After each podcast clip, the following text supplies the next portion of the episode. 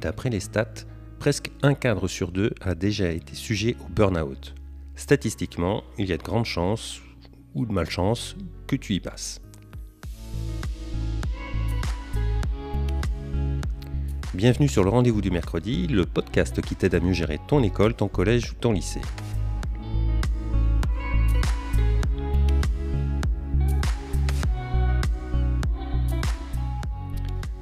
Le burn-out, c'est un sujet de plus en plus courant, voire un sujet à la mode, mais en même temps très concret. Hein. Qui ne s'est jamais senti euh, au bout du rouleau ou au moins très très proche eh bien, j'ai rencontré Guylaine Paul lors d'une formation organisée par le SNEL, dont le thème général était la gestion de conflits.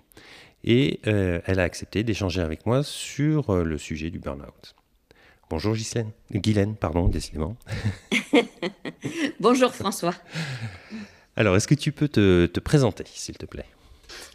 Alors, euh, je suis enseignante à la base, mais reconvertie depuis à peu près 15-16 ans sur les interventions en milieu scolaire. Euh, au niveau des enseignants pour des formations sur le bien vivre ensemble, sur l'autorité bienveillante, au niveau du personnel scolaire de la même façon, ainsi que des ateliers. J'organise des ateliers, j'anime des ateliers auprès des élèves de la maternelle jusqu'à Bac plus 4 sur tous les thèmes qui tournent autour de la gestion émotionnelle, la communication non violente, la prévention du harcèlement, etc. Et j'organise aussi des conférences pour les parents. Ça permet que lorsque je vais dans une école, j'arrive avec une approche systémique et sur un même thème, j'essaye de voir les élèves, les enseignants et les parents. Hmm. Voilà. Ça, c'est vrai que c'est super intéressant. En tout cas, c'est ce qui m'avait aussi interpellé. Alors, euh, donc aujourd'hui, ce que j'aurais voulu euh, qu'on échange, c'était euh, comment on peut se préserver, enfin comment un chef d'établissement peut se préserver d'un burn-out. Quel réflexe il peut avoir, par exemple, en, cas de conflit ou de crise Alors, déjà, il faut essayer de, d'être, de voir un peu euh, les symptômes du burn-out. Parce que, en fait, la particularité du burn-out, c'est que quand ça vous tombe dessus, ça vous tombe dessus, sans crier garde, entre guillemets. Parce qu'en vérité, le corps crie garde. Mais la particularité des personnes susceptibles de faire un burn-out, c'est qu'elles sont sourdes à tous les signaux mmh. avant-coureurs du burn-out. Donc, avant de voir euh, comment, euh, comment faire quand on, est proche du burn-out, il faut peut-être regarder quels sont les profils, quel est le contexte du, burn-out? Alors, euh, le, profil type d'une personne qui fait des burn-out, il n'y en a pas réellement, dans le sens où dans tous les métiers, dans toutes les professions, que ce soit de l'ouvrier euh, au DG, on, a, on est face à des personnes qui font des burn-out. Donc ça touche tout le monde, et pas seulement évidemment les chefs d'établissement.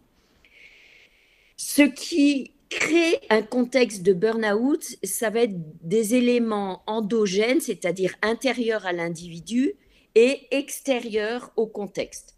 Alors, évidemment, je ne vais pas vous faire un tableau de ce qu'on vient de vivre ces deux dernières années. Nous sommes en plein contexte de, de, de, de de provocation, d'intensité avec le Covid et ce qu'on a demandé aux chefs d'établissement, c'est ce contexte où on a demandé à un chef d'établissement de faire face au jour le jour, voire euh, le dimanche soir à 22 heures, de lancer des directives qui perturbaient et les enseignants, et les parents, et les élèves, eh bien évidemment, ça sur une durée longue de deux ans, fait qu'en janvier cette année, moi qui tourne énormément dans les établissements scolaires, j'ai vraiment vu des chefs d'établissement me parlant avec les larmes qui coulaient, en disant on nous demande trop, on, ne peut plus faire face, on fait un métier qui n'est pas le nôtre. Donc voilà, donc typiquement, évidemment, je ne vais, je vais pas décrire tout ce que vous avez vécu, vous le savez parfaitement. Nous sommes dans un contexte vraiment propice à aller direct dans le burn-out si on ne fait pas attention à d'autres éléments endogènes. Donc, les éléments endogènes, c'est qu'est-ce, qu'est-ce que je suis moi face à ce contexte stressant, perturbé, en permanence en mouvement, euh, un contexte où on me demande toujours plus, où ça ne s'arrête pas le week-end? Euh, je peux plus décrocher mon portable ni mon ordinateur pendant le week-end parce que euh, la veille au soir, il y a toujours une directive qui arrive et qui va changer la semaine et les réglementations face au Covid. Donc tout ça fait que c'est un élément nouveau. Tous les chefs d'établissement qui avaient pour habitude le vendredi soir de décrocher leur portable, enfin mettre peut-être une urgence, mais de ne pas regarder leur mail euh, et, de décrocher complètement le week-end, eh bien durant deux ans, ils n'ont pas pu faire ça, vraiment pas pu. Sans parler que le fait d'avoir été euh, en enseignement hybride avec des enseignants à la maison, des enseignants euh, à l'école, des périodes complètement à distance, fait que la communication, l'espace professionnel a envahi l'espace personnel avec ce présentiel. Parce que finalement, euh, ben, quand on est à la maison, ben, on voit plus la nuance entre là je suis avec ma famille ou là je suis euh, avec euh, professionnellement. Voilà. Donc, à côté de ça, il y a quand même un facteur que l'on reconnaît dans beaucoup de personnes qui sont en burn-out, c'est un facteur un peu perfectionniste. Hmm. Un facteur un peu chef d'établissement sur homme ou sur femme. Je, vais y arriver, ça va passer, je maîtrise, je gère, je pallie à tout, je, je... Et, en fait, souvent, quand on écoute des interviews de, de, personnes qui ont vraiment fait un burn-out dans tous les métiers, ils disent j'avais vraiment, j'étais quelqu'un de reconnu très compétent, très efficace, euh, qui, qui réussissait bien, qui menait bien donc mon école, mes élèves, euh, et qui du coup, euh, par cette efficacité, entre guillemets, ben, il faut la tenir, l'efficacité. Mmh.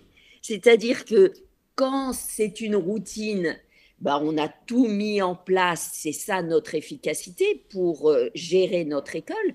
Mais quand des éléments viennent perturber ce, cette routine, eh bien c'est là où eh bien, certains vont avoir la capacité de modifier, de relâcher sur certains domaines pour intégrer les nouveaux contextes, et d'autres vont se cramponner à leur mât et vont essayer de continuer à faire aussi bien que ce qu'ils faisaient avant, mais en rajoutant des éléments de contexte qui leur font perdre du temps, qui leur prennent de l'énergie, et donc qui vont apporter du stress.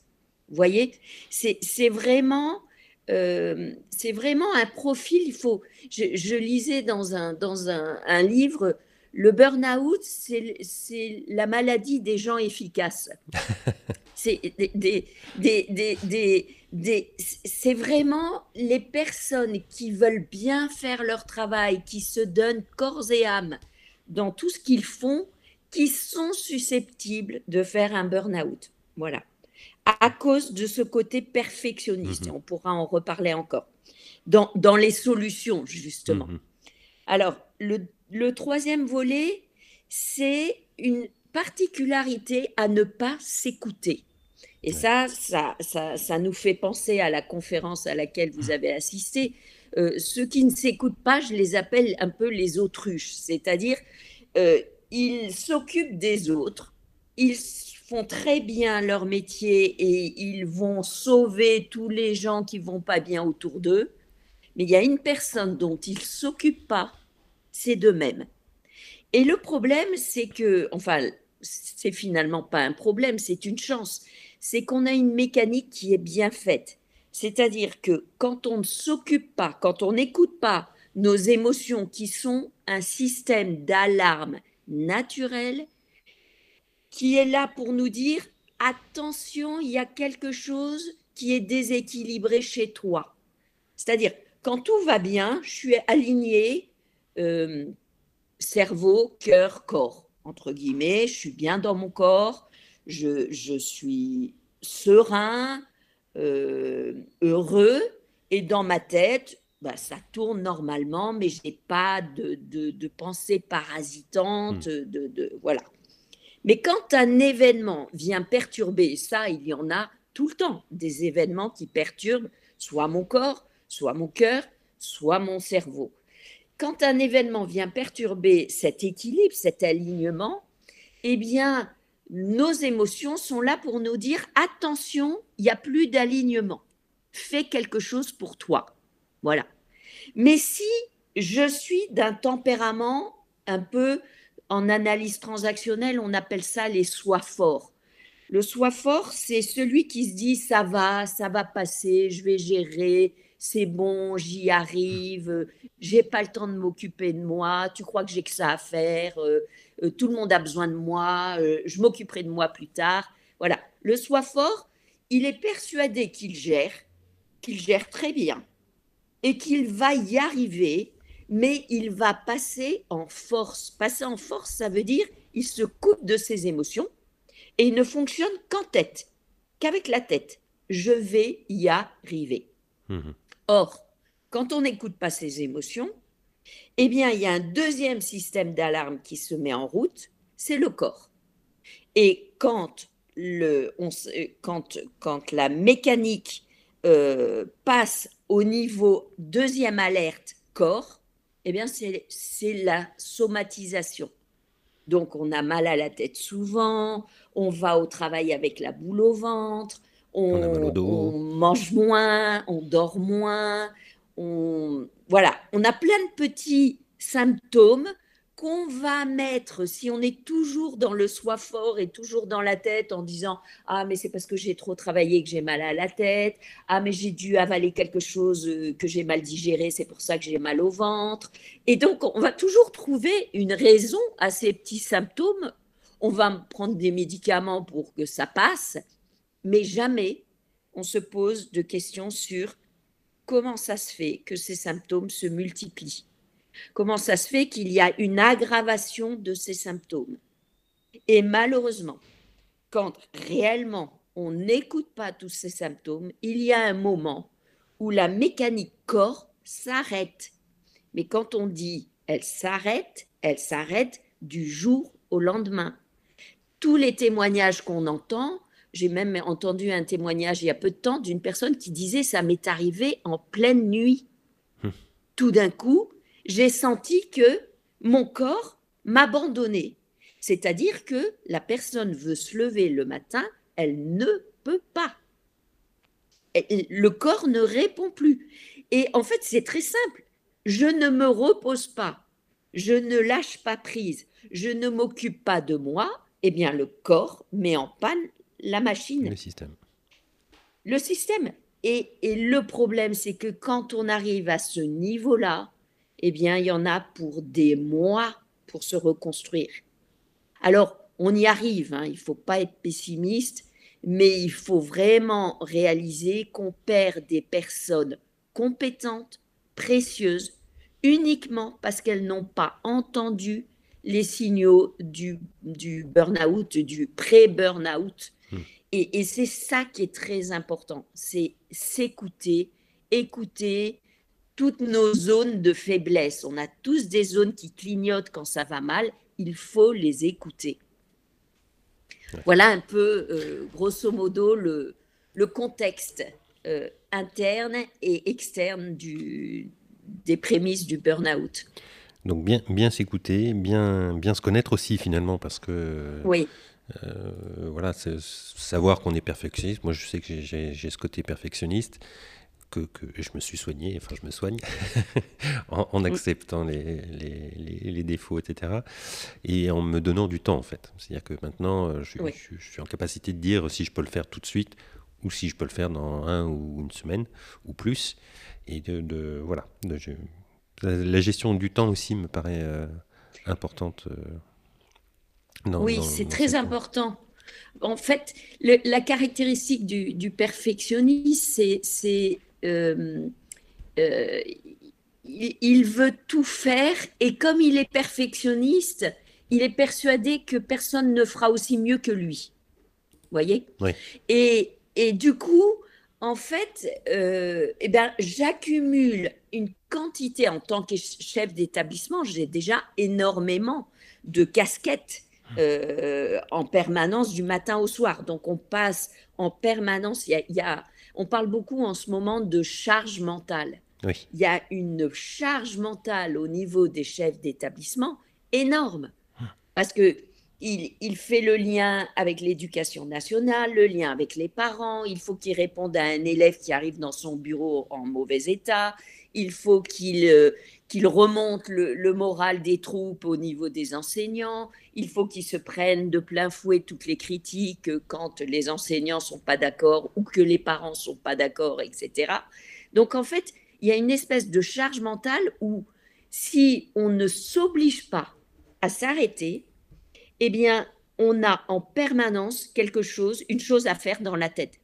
Hmm. C'est-à-dire, euh, euh, c'est un peu euh, quand on est en vacances chez soi, eh ben on se repose jamais parce qu'on a toujours ah, plein de choses à faire.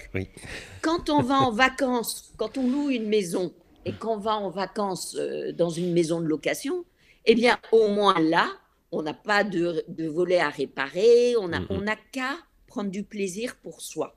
Eh bien, je crois qu'il faut bien garder en tête euh, pour les chefs d'établissement qu'il faut qu'ils se mettent en vacances par moment dans la journée. Euh, je, connais une, chef d'établissement comme ça qui s'était installée un transat dans l'infirmerie et qui tous les jours allait se faire une sieste d'une demi-heure dans l'infirmerie, toute seule. Et, tout le monde savait qu'à ce moment-là, on ne la dérangeait pas.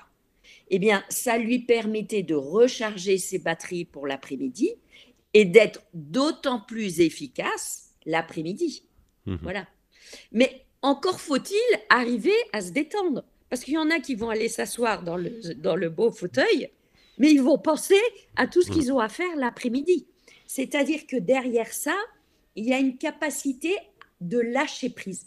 En fait, le gros travail des, des, des, personnes susceptibles d'être perfectionnistes ou de faire des burn-out, c'est apprendre à lâcher prise. Et ça, c'est très compliqué. Lâcher prise, c'est ne pas faire tout de suite ce que je peux reporter à demain. Lâcher prise, c'est déléguer. C'est utiliser les forces que j'ai autour de moi au lieu de tout centraliser sur moi. Alors c'est sûr que quand on centralise, au moins on sait que c'est fait comme on veut.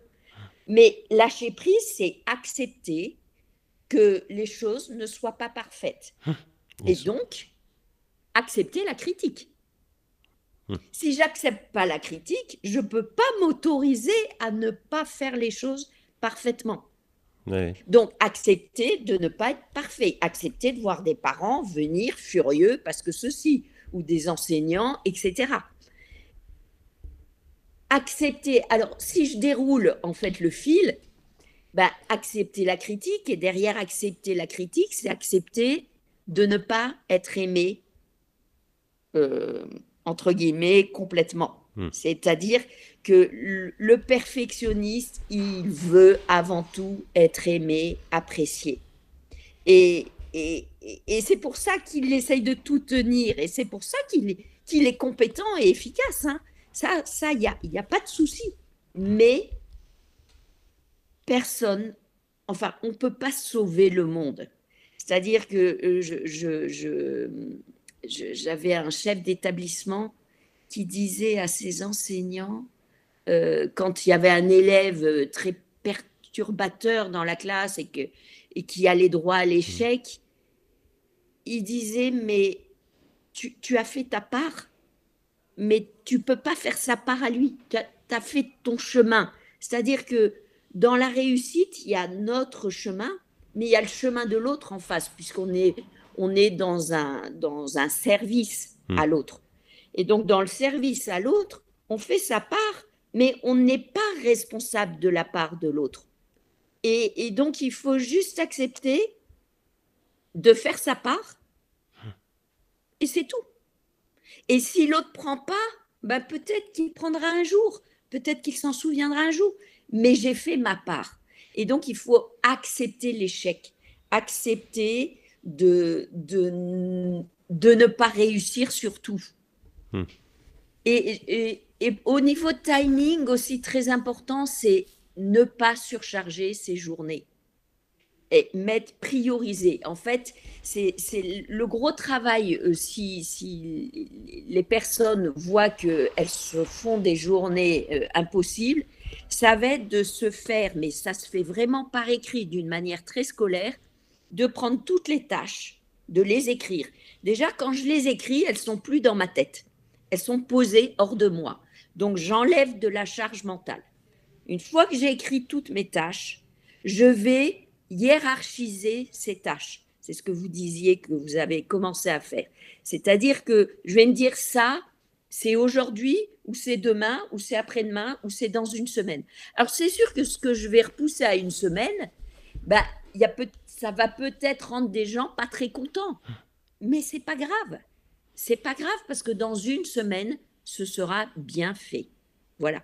Donc, organiser vraiment son timing, laisser des plages de pause où on se recentre sur soi, on prend du temps sur soi et surtout, surtout, surtout, débrancher le soir et le week-end autant que possible. Débrancher vos appareils de communication. Débrancher. Euh, j'ai une chef d'établissement comme ça en primaire qui, en fait, moi, ça m'agaçait un peu parce que quand je lui envoyais un mail euh, pour, euh, pour un projet qu'on a, elle ne me répondait toujours que le jeudi. Donc, si j'envoyais mon mail le vendredi, je n'avais la réponse que une semaine après. Et moi qui suis un peu perfectionniste aussi, donc tout ce que je vous dis, je le travaille sur moi, sur moi. Eh bien, en fait, ça m'agaçait. Je me disais, mais c'est rien, elle pourrait regarder son téléphone et me répondre à mes questions. Et en fait, j'avais bien compris, et vraiment, je, je l'admire, parce qu'elle avait une journée dispensée le jeudi pour son travail de chef d'établissement, et ben elle n'en dérogeait pas. Et effectivement, en tout cas pour mes projets à moi de formation, je comprends que ça fasse partie des choses qu'elle remette à une semaine.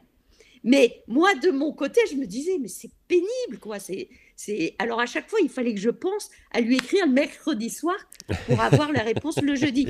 Eh bien oui, mais finalement, les enseignants apprennent à faire ça, les parents apprennent à faire ça, et finalement, elle se protège. Elle a une zone, une, euh, une journée dispensée le jeudi, eh bien, elle répond à ses mails et à tout ça le jeudi. Alors j'imagine que les urgences, bien hmm. évidemment qu'elle les regarde. Mais n'étant pas une urgence, eh ben, je faisais partie des reportés du jeudi. Eh bien, bravo. En fait, je me dis bravo, chapeau, parce que c'est difficile à faire. C'est vraiment le travail le plus difficile à faire pour quelqu'un qui est perfectionniste, c'est de reporter. J'ai mon mari qui me dit toujours reporte à demain ce que tu peux faire aujourd'hui. Alors lui, il n'est pas du tout dans le même schéma que moi et, il essaye de me faire lâcher prise. Ben, je me répète toujours cette phrase dans ma tête. Reporte à demain ce que tu peux faire aujourd'hui. Parce qu'en fait, dire ça à un paresseux, évidemment, on va surtout pas lui dire ça, mais dire ça à un perfectionniste, on sait très bien qu'il aura beaucoup de mal à faire ça, donc il ne reportera que ce qu'il peut hmm. reporter. Voilà. Donc, vraiment au niveau organisationnel, il y a un vrai travail de fond à faire, de se dire quel est mon temps et comment j'organise ce temps et comment je veille à ce que mes collaborateurs, enfin mes, mes, chefs, mes enseignants, mon personnel scolaire, les parents, respectent ce hmm. timing. Et la seule manière qu'ils respectent ce timing, c'est que je refuse de répondre hors timing, sauf urgence, bien sûr. C'est-à-dire, j'ai vu énormément de, d'enseignants me dire oui, on en a marre, euh, maintenant les chefs d'établissement nous envoient des messages à 10 heures du soir le, dimanche soir parce qu'il faut faire euh, une, une, euh, enfin pour les directives sanitaires, etc. C'est insupportable. Alors moi, je, je dis mais Ok, il vous envoie parce qu'il n'a pas le choix, puisque les directives arrivent le lundi. Donc, c'est l'état d'urgence. Mais qui vous demande de le lire le dimanche soir à 10h Qui? Mettez-vous comme règle, je me lève le matin, le lundi matin, j'ouvre mon ordinateur, je prends note des nouvelles directives le lundi matin, à 8h du matin, à 7h30 si vous voulez. Mais pourquoi vous regardez sous prétexte que ce mail arrive à 10 heures du soir Pourquoi vous vous tyrannisez à le regarder à 10 heures du soir? Éteignez votre portable. Vous l'allumez le matin à 7h30. Et en fait, c'est très difficile. C'est quelque chose qui paraît simple, mais qui est très difficile à faire pour des personnes qui veulent toujours bien faire, qui, veulent, qui ne veulent pas rater quoi que ce soit, qui veulent... Euh, voilà. Et, cette organisation, euh, se, donner, en fait, c'est un peu se mettre une rigidité organisationnelle pour ne pas dépasser les horaires, pour ne pas, sauf exception, et pour prendre du temps pour soi. Voilà, très important. Non. Super. J'avais déjà dit, ça, c'est-à-dire que euh, moi, en début d'année, je redis toujours euh, aux enseignantes, euh, voilà, je peux vous envoyer des, mails, effectivement, enfin, j'ai fait attention quand même, mais n'importe quand, parce que voilà, je le reçois, je, je, le transfère quand je l'ai reçu, enfin bref. je peux vous envoyer un message, par contre, quand ça me paraît un peu plus urgent, mais ça reste un message. Et si vraiment il y a une urgence, en fait, je vous appelle ou je vous envoie un SMS. Exactement. Donc, il n'y a, pas, a pas d'urgence en soi. Euh. Oui, oui. Mais en fait, on se tyrannise tout seul. Hmm. C'est-à-dire que c'est dans tous les métiers, c'est comme ça. Euh, les, les, gens regardent leur portable à 11h, à minuit. et donc, ils se disent Ouais, quand même, euh, on m'envoie ça à cette heure-ci. Ben, ne regarde pas, ne réponds pas c'est pas tes horaires professionnels. Il y a une loi euh, qui défend euh, le droit euh, du, contexte professionnel et donc qui autorise un salarié à ne pas allumer son ordinateur à des heures qui ne sont pas comptées dans son temps de travail. Hmm. Donc, il faut se donner le droit à ça. Alors, enfin, le dernier tableau, vous avez compris que c'est une part émotionnelle, c'est-à-dire que le, gros travail de, des personnes susceptibles du burn-out, c'est de travailler sur leurs émotions, sur le centrage sur soi. C'est-à-dire que arrêter de fonctionner avec la tête, de se laisser aller, de s'écouter un peu plus. Voilà, s'écouter. Alors comment on s'écoute? Il y a plein de manières de s'écouter. C'est en fin de journée, quand je sens que j'ai une surcharge mentale, que j'ai vraiment euh, donné et, et il faut bien comprendre qu'à chaque fois que vous n'arrivez pas à gérer quelque chose aussi bien que vous l'aimeriez, vous accumulez ce que j'appelle moi un caillou au niveau du cœur. C'est-à-dire que c'est une frustration. Et quand vous rentrez chez vous, vous rentrez avec ce caillou. D'accord? Bon. Le problème, c'est que ces cailloux, si j'en fais pas quelque chose, eh ben, ils s'accumulent. Et c'est là où après le corps va parler. Alors, qu'est-ce que je peux faire Entre guillemets, comme je me lave les dents tous les jours, je devrais avoir une hygiène émotionnelle tous les jours. Une hygiène émotionnelle, c'est des petites choses toutes simples. Ça peut être tous les soirs, en me couchant, je me dis, allez, comment je me sens là maintenant? Ou même dans la journée, par moment, je m'arrête et je me dis, comment tu te sens? Si je me sens tendue, eh ben je fais par exemple tout de suite là un petit exercice et j'écarte mes bras, je, fais de la respiration. Il y a, y a un exercice qui est pour les tensions. Quand vous sentez que vous êtes tendu, il y a une chose à charger dans votre application, dans votre téléphone, c'est cohérence cardiaque. Vous tapez sur une appli. Alors, il y a une appli qui s'appelle, qui est très bien, qui s'appelle Respire Relax. Et en fait, la cohérence cardiaque, c'est une, une manière de respirer qui met en cohérence les poumons et le cœur. Pour faire ça, en fait, c'est simple. Je vais inspirer en gonflant mon ventre en 5 secondes et je vais expirer en dégonflant mon ventre en 5 secondes. Or, les personnes qui sont un peu tendues, en fait, elles inspirent avec le haut du diaphragme. Elles sont complètement bloquées et elles inspirent avec les épaules. Les épaules montent. Alors, je me force à baisser mes épaules et je ne bouge pas mes épaules et je gonfle le ventre. Et comme on va chercher l'inspiration dans le ventre, en fait, le ventre, c'est notre zone, c'est notre zone d'énergie vitale. C'est notre zone qui, nous préserve et qui nous maintient en vie. Et donc, cette zone d'énergie vitale, eh bien, si je me centre sur elle en respirant, et ça pendant 5 minutes, donc je vais inspirer 5 secondes, souffler 5 secondes, ça fait 10 secondes, je vais faire 6 respirations par minute pendant 5 minutes. Eh bien, si je fais ça, il est prouvé scientifiquement que quotidiennement, je décharge toutes mes tensions, ces fameux cailloux, que je vais mieux vivre et je vais me préserver de tout ce qui est attaque cardiaque, parce qu'il faut, faut rappeler qu'aussi dans le burn-out, il y a tous les accidents cérébraux, euh, les accidents cardiaques. C'est, ça fait partie du panel du burn-out, malheureusement. Donc, je vais me préserver de tout ça. Et en fait, la respiration, c'est le, c'est notre pétrole, c'est ce qui nous fait fonctionner. Alors on se nourrit, on dort, mais on pense jamais à respirer correctement. Donc, petite chose très simple, hygiène de vie quotidienne.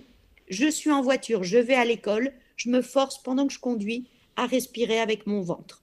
Je suis à mon bureau, je suis un peu surmenée, je me pose et je respire avec mon ventre. Voilà. Ce sont des petites choses très simples. Marchez. Vous rentrez chez vous, marchez. Euh, la marche, en fait, décharge les tensions. La marche, c'est le bon rythme de l'homme. Tout, notre, tous nos rythmes de la journée sont beaucoup trop rapides. On n'est pas du tout au rythme de l'homme. Nos machines vont beaucoup trop vite. Et donc, on, on, court derrière tout le temps, tout le temps. Eh bien, quand on se met dans, un, dans la marche, on est enfin dans le bon rythme d'où les chemins de Compostelle, hmm. d'où euh, ces marcheurs euh, du dimanche. Et ben oui, parce que le, la marche est le seul moment où on est enfin dans un rythme qui est le nôtre et qui nous permet donc de nous ressourcer. Donc il y a la marche, il y a euh, tout ce qui vous permet de vous faire du bien. Le problème des gens qui vont droit dans le burn-out, j'en ai pas parlé tout à l'heure, c'est qu'il y a un autre symptôme, c'est l'isolement social. C'est-à-dire que quand je vais, quand je sens que j'ai plus le temps de voir des amis, j'ai plus le temps de prendre du bon temps avec ma famille, quand je deviens irascible, quand, quand je j'ai plus le temps à rien, eh bien là, alors là, je suis à la dernière marche avant le burn-out. Et donc, prends le temps pour moi. Alors, il y a, des, il y a des, encore des, des expériences scientifiques qui prouvent que prendre un verre avec des amis, le soir, c'est idéal. Parce que qu'est-ce qu'on fait quand on parle avec sa femme, ses amis, le soir en rentrant? Eh bien, on décharge. En fait, on raconte sa journée. Et donc, je prends mes cailloux et je les raconte, je les dépose sur la table. Et une fois que je les ai déposés, je ne les ai pas réglés, mais je m'en mmh suis débarrassée. C'est ça l'intelligence émotionnelle. C'est d'être voilà, c'est de décharger quotidiennement ou au moins toutes les semaines ce, qui, m'encrasse, en fait. Faire vraiment une hygiène émotionnelle en permanence. Et pour faire ça, il faut réaliser quand ça va mal. Voilà.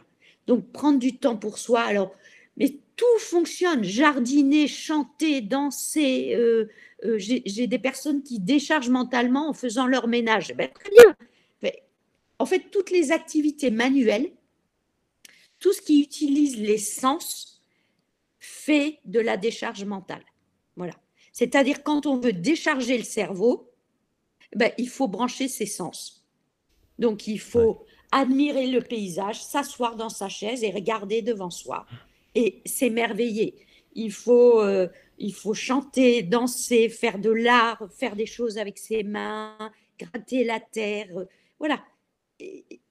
Lâcher le cerveau et brancher son corps et être présent à tous les signaux de son corps. Voilà. Très, très important en prévention. Un grand merci. Est-ce que tu aurais un, livre à conseiller? Alors, euh, pour ceux qui pensent trop, il y a un livre qui est très intéressant, c'est euh, de Serge Marquis, qui est Pensouillard le hamster. Je pense trop. Comment, comment débrancher son mental envahissant C'est Pensouillard le hamster, Serge Marquis.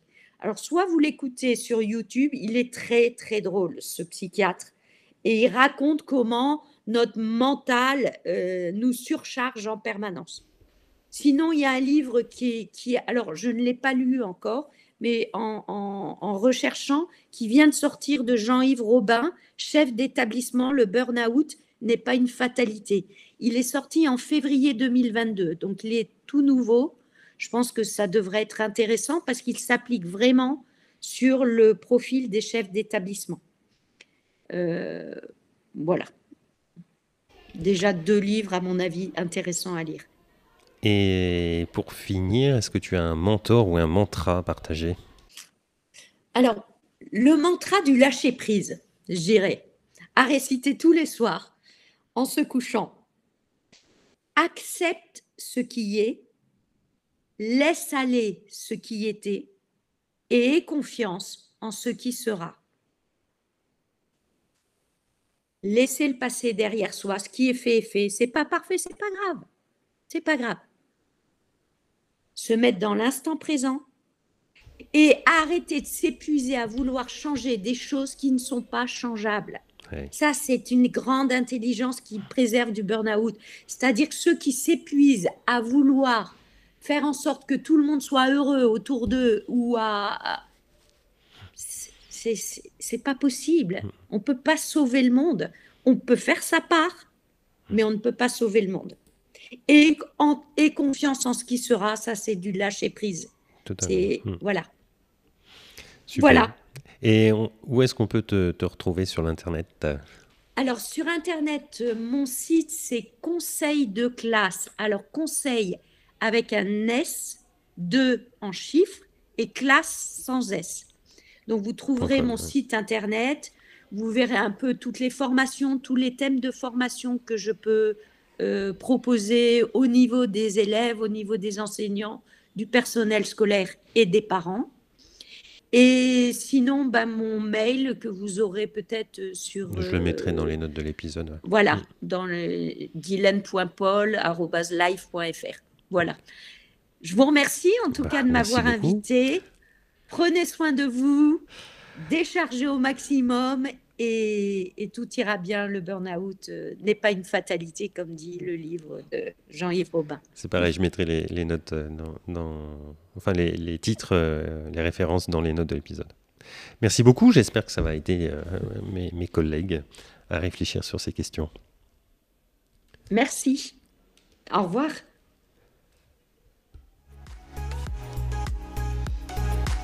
Un grand merci pour ton écoute. Je suis François Jourdain et chef d'établissement d'une école et formateur. On se retrouve tous les mercredis pour partager nos astuces, nos expériences et rencontrer des personnes inspirantes. Tu souhaites recevoir une fois par mois un texte ou un document que j'ai créé sur des sujets divers Eh bien, abonne-toi à ma liste de diffusion. Tu trouveras le lien dans les notes de l'épisode ou sur mon site internet. Et je te dis à très bientôt sur le rendez-vous du mercredi, le podcast des chefs d'établissement, parce que gérer une école c'est bien, mais partager c'est mieux et ça rend heureux.